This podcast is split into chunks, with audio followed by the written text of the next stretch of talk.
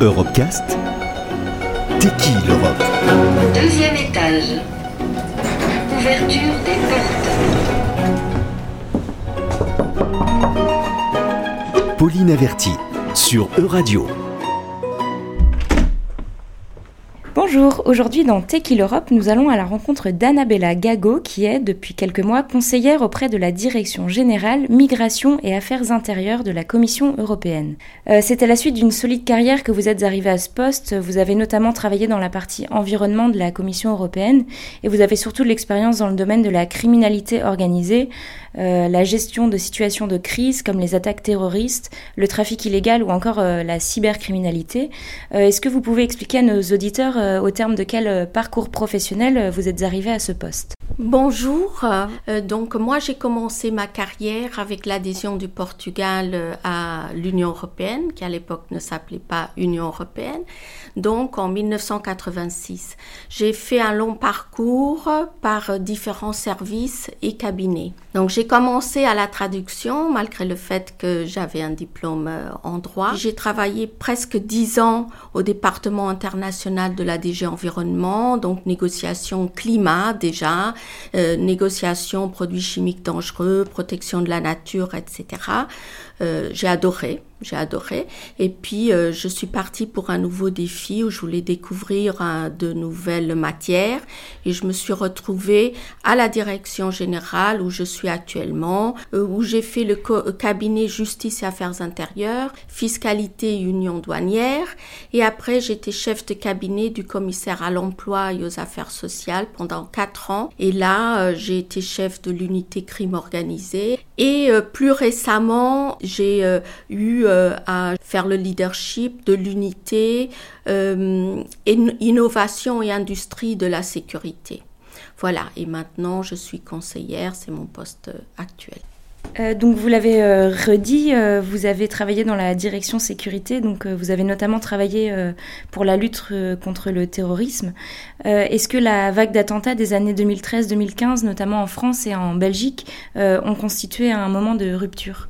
J'appellerai pas de rupture, je dirais que plutôt d'éveil ou alors de secousse, parce qu'on était déjà éveillé, on travaillait déjà au niveau européen fortement sur la lutte contre le terrorisme. Euh, J'étais là déjà dans ces terrains, dans ces domaines-là en début 2000, avant de faire mon périple par d'autres politiques, au moment de euh, 9-11, du, du 11 septembre. Euh, suivi des attentats de Madrid et, et des attentats de Londres. Et donc là, il y a eu vraiment une prise de conscience énorme du besoin de travailler au niveau européen dans la lutte contre le terrorisme. Euh, depuis le début de l'année, donc euh, depuis quelques mois seulement, vous êtes, euh, je le rappelle, conseillère auprès de la Direction générale Migration et Affaires intérieures. Vous couvrez donc les domaines liés notamment à la migration et à la sécurité. Est-ce que vous pouvez expliquer à nos auditeurs en quoi consiste ce poste actuel et quelles sont vos missions au quotidien? Voilà, donc c'est un poste très récent. Je dois, euh, dans mes fonctions, à la fois conseiller le directeur de cette direction et à la fois le remplacer dans des réunions au niveau plus senior. Euh, notamment en interne avec euh, d'autres départements, direction générale de la Commission ou au Parlement européen ou euh, au niveau international si besoin est, dans tous les sujets des compétences de cette direction générale.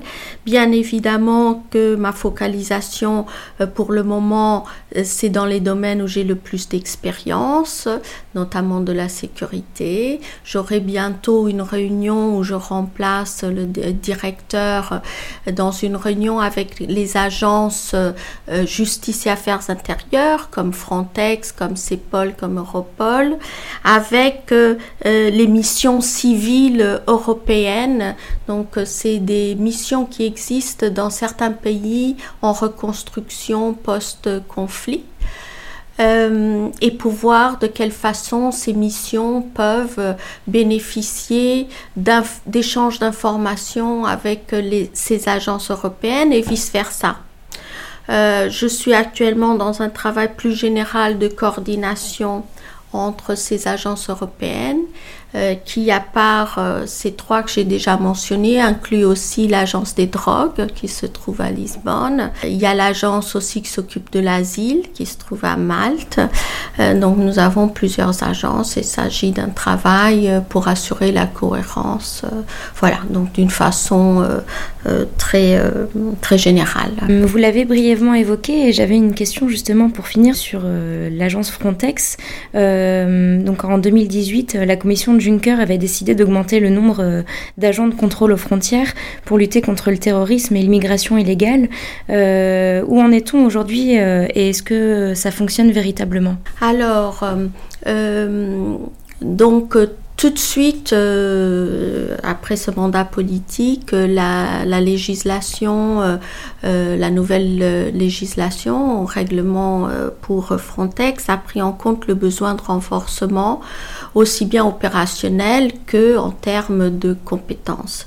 C'est une des grandes priorités euh, maintenant euh, pour les années à venir, c'est de rendre opérationnel euh, ce, cette nouvelle réglementation et donc la, commission contribuera bien évidemment à ça et tous les liens qu'il y a avec ce nouveau mandat. Point de vue le renforcement opérationnel, donc il faut distinguer entre le personnel statutaire qui en 2020 est autour de 2000 euh, opérationnels euh, et qui euh, sera de 3000 en 2027 si je ne me trompe pas. Mais après il y a tout le, le, corps qui provient de détachement et de déploiement euh, de opérationnel des États membres. Et c'est là qu'on viendra au chiffre de 10 000 en 2027. Donc tout ça est en cours de route. Il y a eu aussi un besoin de renforcement des systèmes d'information et de toute l'architecture d'échange d'informations. Et un de ces systèmes concerne euh, les euh, citoyens des pays tiers non sujets à visa et c'est le système ETIAS, European Travel Information and Authorization System, qui est pour faciliter la mobilité tout en renforçant la sécurité. Et euh, Frontex aura un rôle très particulier dans la gestion également du travail issu euh, de, cette, de ce ETIAS. Donc c'est du travail qui est euh, substantiellement en marche. voilà. Très bien, merci beaucoup et à bientôt sur Euradio. Retrouvez l'intégralité des Europecast sur euradio.fr.